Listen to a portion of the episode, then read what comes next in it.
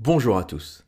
Ça va faire un bout de temps que je n'ai pas publié de podcast. Et pour cause, la finalisation, l'édition, le formatage du livre pour la publication m'a pris toutes mes soirées et mes week-ends pendant les six derniers mois.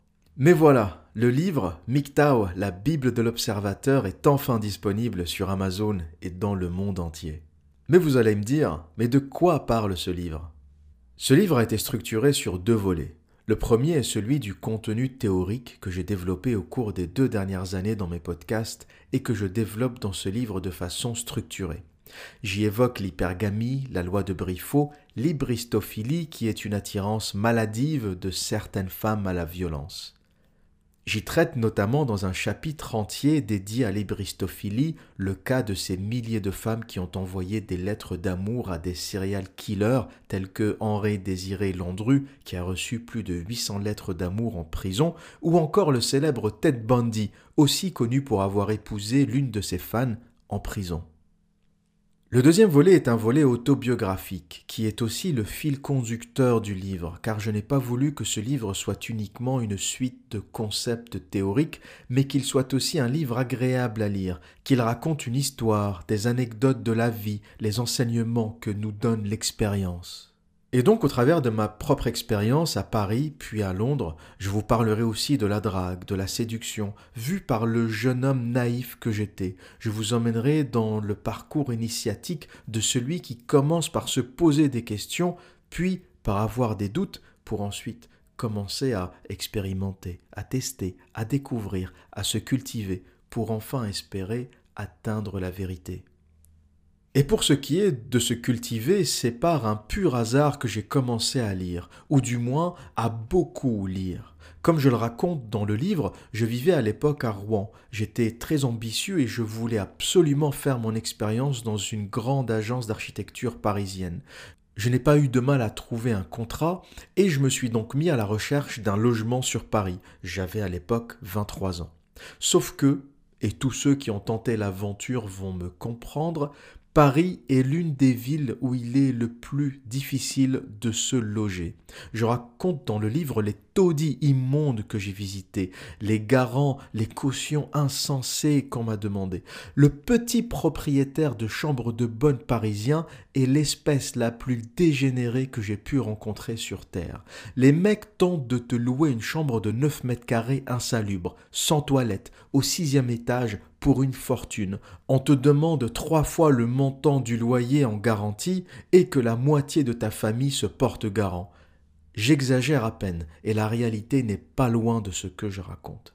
Et même à Londres, l'une des villes les plus chères du monde, je n'ai pas eu autant de difficultés à me loger. En fait, à Londres, les choses sont assez simples. Si tu as de quoi payer ton loyer et un boulot, eh bien, on te loue.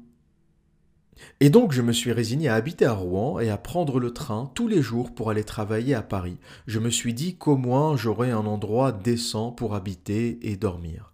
Pendant un an, j'ai pris tous les jours le Paris-Normandie qui partait de Rouen-Rive droite pour rejoindre Paris-Saint-Lazare en 1h20 dans le meilleur des cas. Et je mettais donc de porte à porte 2h20 pour rejoindre l'agence d'architecture pour laquelle je travaillais et qui se trouvait à Paris-Bastille. J'étais donc 4h40 par jour coincé dans les transports. Que faire de tout ce temps? Eh bien, j'ai commencé à lire. Et j'ai pendant cette année lu une somme astronomique de bouquins. Le genre de bouquins que tu ne lis jamais parce que tu es toujours distrait par quelque chose. La télé, tes amis, ta copine. Sauf que quand t'as 4h40 à tuer par jour, un peu comme quand t'es en prison, tu oses enfin t'attaquer à des mastodontes de la littérature. J'ai donc commencé à lire Tolstoï, Guerre épée, Anna Karine, Dostoïevski, Don Quichotte, Don Quixote de la Mancha, le roman le plus drôle qu'il m'ait été donné de lire, et il m'arrivait d'être mort de rire dans le train devant le regard médusé des passagers. Je n'aurais jamais imaginé qu'un ouvrage écrit il y a plus de 400 ans puisse autant me faire rire. J'ai aussi lu Orwell, j'ai d'ailleurs lu tout Orwell, y compris son premier roman, et pour moi le meilleur, que je garde encore sur ma table de chevet et que j'ai entre les mains, là, au moment où je suis en train de vous parler. Il s'agit de Down and Out in Paris and London, dans la dèche à Paris et à Londres, où Orwell raconte ses années de misère à Londres puis à Paris. On va dire que j'ai eu plus de chance qu'Orwell et que Londres, en particulier, m'a mieux traité que lui. Mais j'ai une affection particulière pour cet auteur qui a vécu, comme moi, dans ces deux villes. Et en lisant une des nouvelles de Tolstoï, La sonate à Kreutzer, j'ai eu une révélation. Moi qui n'avais jamais vraiment cru en l'amour éternel, au mariage et toutes ces conneries hollywoodiennes, j'avais enfin trouvé au travers de cette nouvelle un auteur qui partageait mes idées, qui plus est Tolstoï, rien que ça. Le héros de cette nouvelle rejetait en bloc l'idée du mariage, de l'amour idyllique, et il considérait cela comme contraire à la nature masculine, et que l'amour entre un homme et une femme n'était pas plus qu'une attirance physique éphémère vouée de toute manière à l'échec.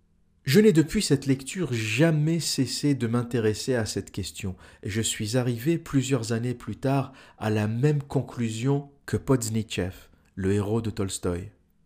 Et voilà comment un concours de circonstances a fait de moi un lecteur assidu. Puis, aujourd'hui, un auteur, et je pense en être qu'à mes débuts, car j'ai encore beaucoup, beaucoup de choses à raconter. Voilà pour aujourd'hui.